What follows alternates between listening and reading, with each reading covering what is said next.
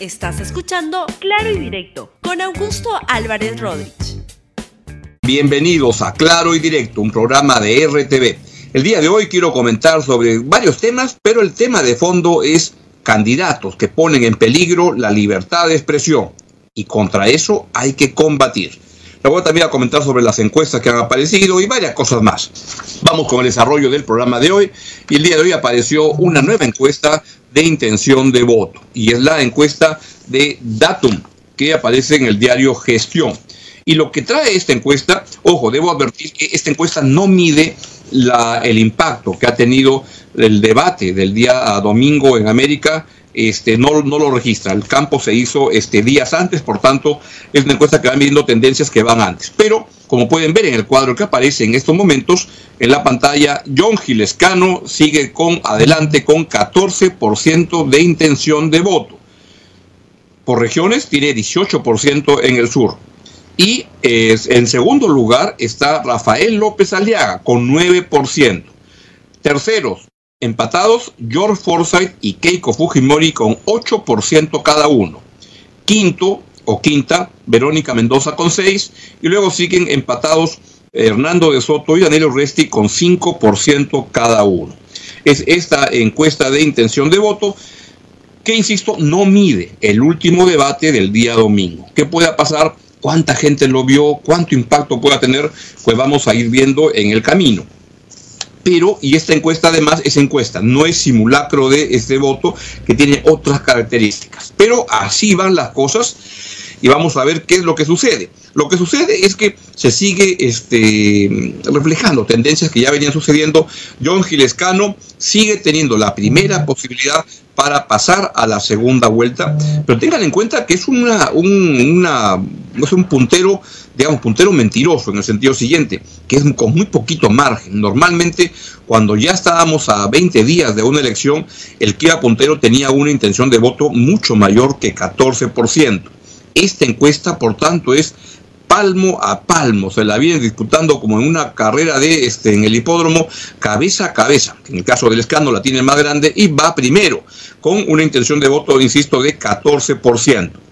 Que va a ser más probable que pase a la segunda vuelta, puede ser. Hasta ahora sí, pero nada está dicho. Y le siguen compitiendo por la segunda ubicación las personas que les he dicho. López Aliaga, quien desde mi modesto punto de vista fue el gran perdedor del debate del día domingo porque no estuvo por voluntad propia y este y el no estar en esa foto creo que lo mueve un poco. Pero vamos a ver cómo van este fin de semana. Aparece otra encuesta y ahí vamos a ver cómo se van moviendo las tendencias. Pero me parece que López Aliaga va a tener problemas a medida que además se conoce más de él y cómo se conoce que es un verdadero peligro para el país lo voy a explicar luego al final de este programa porque es un peligro para la libertad de expresión este sujeto que se hace llamar Porky y que parece que vive en un chiquero.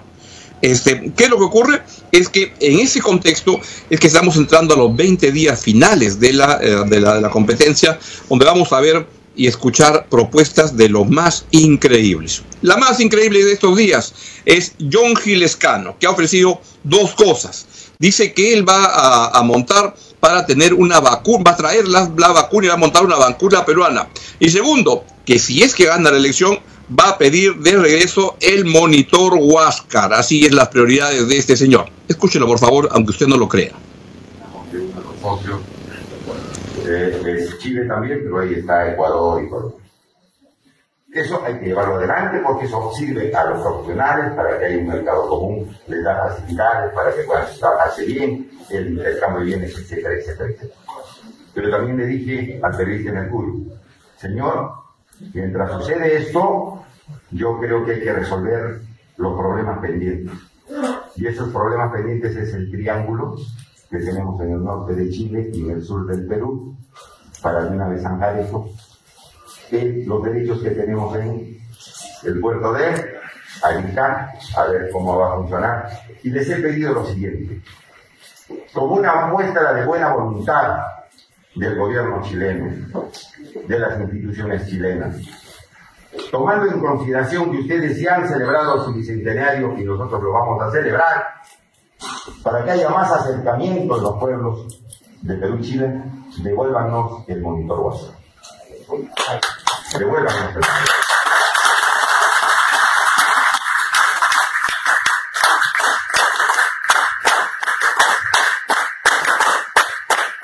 Le he dicho eso al periodista del diario Mercurio, y seguramente digo desde ahora al presidente Piñera, le digo eso como candidato. Y si voy a ser presidente, oficialmente se lo voy a pedir. Porque creo que eso es uno de los grandes deseos del pueblo del Perú. El monitor Huáscar de regreso al Perú. Yonji, Yonji, flor de populismo. Va Tacna dice, ¿qué cosa quiere la gente de Tacna? Es monitor Huáscar. Esas son las prioridades de John Gilescano, un candidato que se mueve en el mundo del populismo este, a todo dar. Yo no estoy muy seguro que ese tipo de iniciativas este, lo ayude y no sé si en Tacna que están este, esperando que, eso suceda. Pero allá John Gilescano con sus ah, iniciativas. Vamos a ver cómo defiende la punta pero yo creo que tiene la mayor posibilidad de pasar la segunda vuelta, pero nada está dicho en esta competencia y todo puede ocurrir. Quien también sigue este, por ahí dando este, iniciativas y cada vez más alocadas y más, este, voy a explicar de manera más artera, es el candidato Rafael López Aliaga, quien este, no fue al debate, al debate del día domingo en América, prefirió irse a Latina a una entrevista y ahí la verdad es que le sacaron el ancho, porque dijo cada tontería y quedó desnudado como un pobre patán, que es lo que está reflejando en esta entrevista, en esta, en esta campaña electoral. Y entre otras cosas, dijo barbaridades como esta sobre el programa Reactiva Perú. Si está de licencia, no quiere decir que no sea parte de la empresa. Está en este momento licencia por un proceso electoral, pero eso no le quita... Licencia indefinida, se pide. Ya, pero eso no le quita el haber recibido reactiva también esas empresas. Que tiene socios también. Tienen socios, algunas empresas de estas que tú mencionas tienen socios. Pero ¿sabe por qué es importante? Porque si usted llega al poder, digamos, hay, puede haber conflictos de interés y además el caso de, eh. definición de el, haber recibido dinero del Estado, mm. con la tiene que pagarlo por supuesto, pero es un respaldo y una ayuda. Entonces hay que ser transparentes en eso sí que lo ha recibido. Y, lo somos siempre. O sea, yo soy transparente en todo lo que hago. O sea, hay un plazo de pago para estas cosas y, han sido empresas que tienen cantidad de planilla enorme. Pues, Solamente para que quede claro, usted ha pedido licencia por el proceso electoral o indefinido, como usted señala, pero sigue siendo parte de esas empresas. Yo personalmente no. Personalmente no, porque como te he comentado, y fue una razón de exclusión, he donado casi todo ese patrimonio a acciones civiles sin fines de lucro. Yo lo he dicho ya, fue la razón de exclusión. O sea, con... A ver, le voy a hacer una pregunta que de repente, pues, como empresario me la va a responder de otra manera, pero si usted es una persona de amplia fortuna, en sus propias empresas pudo haber endosado, respaldado la posibilidad de un préstamo para que también se lo devolvieran a usted, en lugar de apelar a un reactiva, porque claro, evidentemente los niveles de interés son mucho más bajos y eso favorecería, pero en un momento de crisis podría ser de otra manera. Una empresa que está en este momento eh, con un gravísimo problema, ¿no? De, por ejemplo, turismo, que no hay turismo y, una planilla enorme. Entonces, bueno, ya depende, pues, del gerente. Yo no, soy, no soy el gerente tampoco. Usted López Aliaga no solo es un fascista en muchas de sus propuestas, sino que es un merca, porque sale a criticar el programa Reactiva, pero pide para sus empresas 24.2 millones de soles. Pues claro, lo critica para otros, pero él sí que la, la, recoge bien. Qué rico, ¿no? La verdad que es un candidato que, que, lo que representa en el Perú es la ultraderecha mercantilista, fascista y antidemocrática, como se lo voy a demostrar. Pero antes quiero que recuerden qué es lo que quiere eh, lograr en la vida Porky. Porky, Porky, nuestro rey, favorito, sin igual. Porky, Porky, nuestro rey, favorito,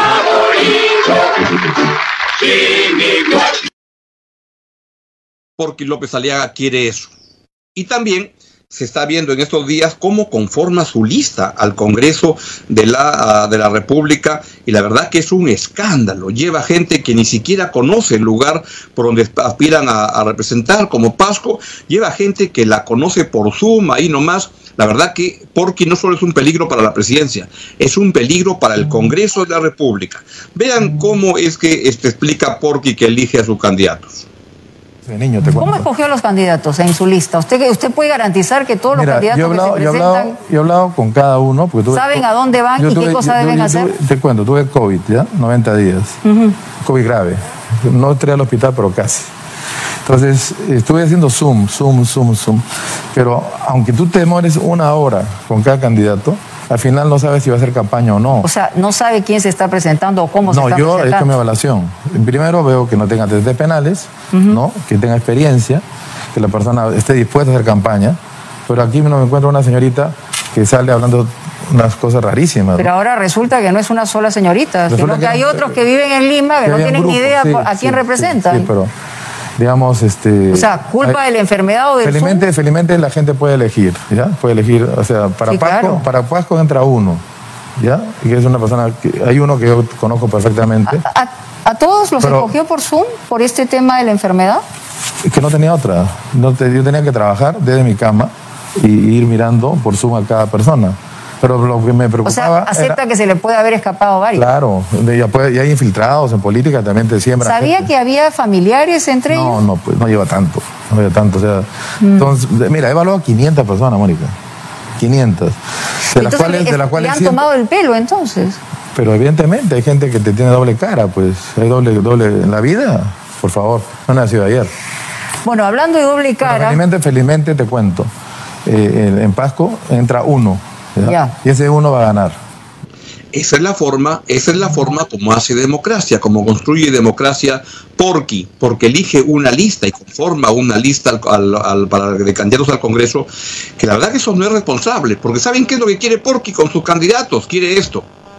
Porky, Porky, nuestro rey favorito, sin igual. Porky, Porky, nuestro rey favorito, sin igual. Y como el diario El Comercio hizo notar en portada esta historia de cómo conforma su lista al Congreso ah, de la República, el señor Porqui, que reflejó que, que es un patán en términos de las libertades, como la libertad de expresión, apareció con este video que es toda una amenaza. Véalo, por favor. Señores del grupo monopólico El Comercio, señores que están violando la Constitución del Perú, que claramente dice que no puede haber concentración de medios en nuestro país y que inclusive tiene una demanda de varios periodistas en el Tribunal Constitucional por tener una acaparación de medios que está prohibida en nuestra Constitución y está prohibida en cualquier país occidental. La carátula del día de hoy, donde dedican toda una portada en plena época electoral a ver qué candidatos están válidamente inscritos pero no han hecho campaña. Es una bajeza pues, que no tiene nombre. Han debido publicar la encuesta que ya tenían, según me informan, lista, donde salimos primer puesto a nivel nacional.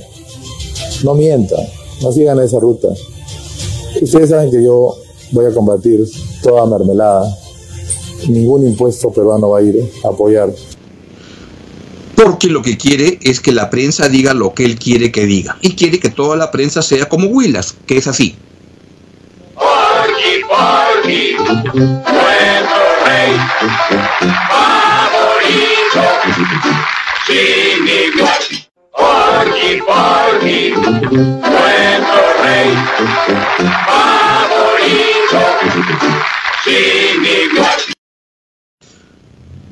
Porque quiere que el periodismo se comporte como en Willas y que este y no tenga libertad de coger qué portada se puede poner. Y entonces Porky dice que quiere que le pongan una encuesta bamba, trucha, que él manda hacer y que paga para este él salir primero y dice qué cosa va a ocurrir y lo que cómo debe ser la portada de un diario.